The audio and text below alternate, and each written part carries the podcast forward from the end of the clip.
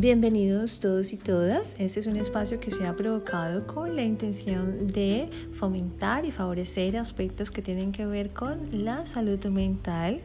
¿Quién les habla? Diana Paula Plaza, psicóloga. El día de hoy vamos a abordar el tema de la eficacia de la regulación emocional y a partir de esto vamos a tocar unos primeros pasos justamente para lograr esto.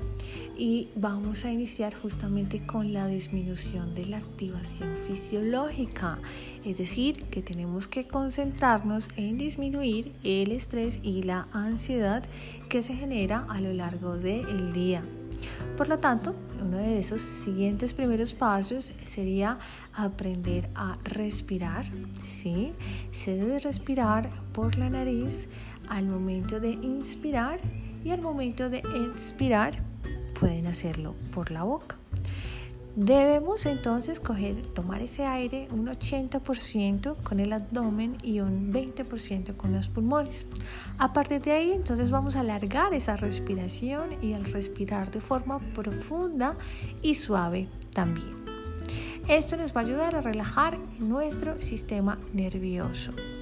Bueno, y una vez tengas ese hábito y ese control eh, de la respiración, es importante también aprender a utilizar el concepto de vaciar la mente, de tener ese flujo de pensamientos que nos desborda y que nos provoca emoción y emoción y también por consiguiente una reacción pues justamente hablo de su dominio, unir la mente y el cuerpo, buscar un equilibrio entre nuestra mente y nuestro cuerpo un control de nuestro cuerpo, un control de nuestro sistema nervioso y un control de nuestra mente.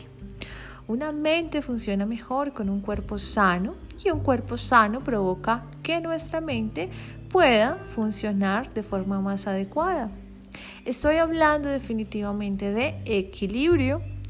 En definitiva, vaciar la mente será un proceso de desarrollo personal y conocimiento de uno mismo. Si en este momento tú hicieras ahora mismo la prueba, descubrirías que el flujo de pensamientos que muchas veces te perturba sin peso racional alguno, pues ¿qué tal si te enfrentas a tu mente? ¿Qué tal si en este momento tú haces el ejercicio de sentarte en una silla cómodamente?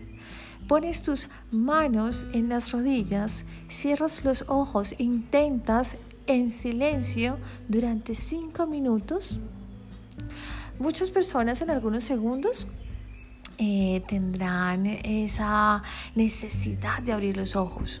O incluso hay personas que a las que les es imposible cerrar los ojos ni siquiera unos segundos. Poseemos el ínfimo control de nuestra mente y pensamientos.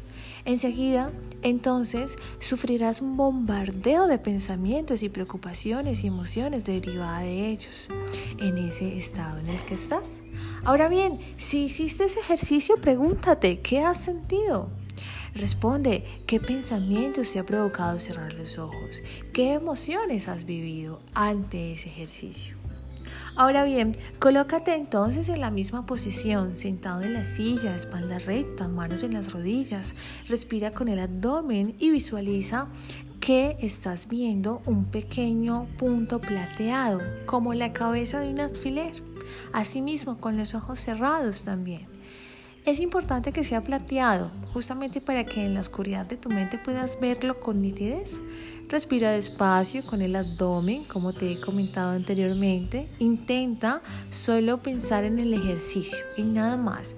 Focaliza tu mente, concéntrate.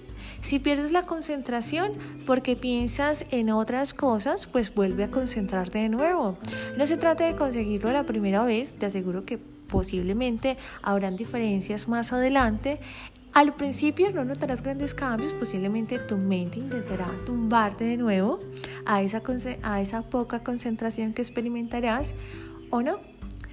Eh, con hábitos eh, de la respiración y la concentración, en focalizar tu mente justamente en ese punto plateado que estás viendo, que estás visualizando, pues notarás diferencias cuando realmente no piensas en nada más que en un objetivo y el objetivo es ese punto plateado. Conseguirás entonces controlar y detener tus pensamientos. Notarás que tu sistema nervioso se ha relajado y que estás más tranquilo y estabilizado. ¿Has conseguido concentrarte todo el rato del ejercicio? ¿Crees que eres capaz de hacerlo más adelante, a futuro? Pues bien, reflexionemos. Si alguna vez a ti te preguntan quién eres, no, no sé qué vas a responder. Seguro que hay cosas muy interesantes y válidas por decir.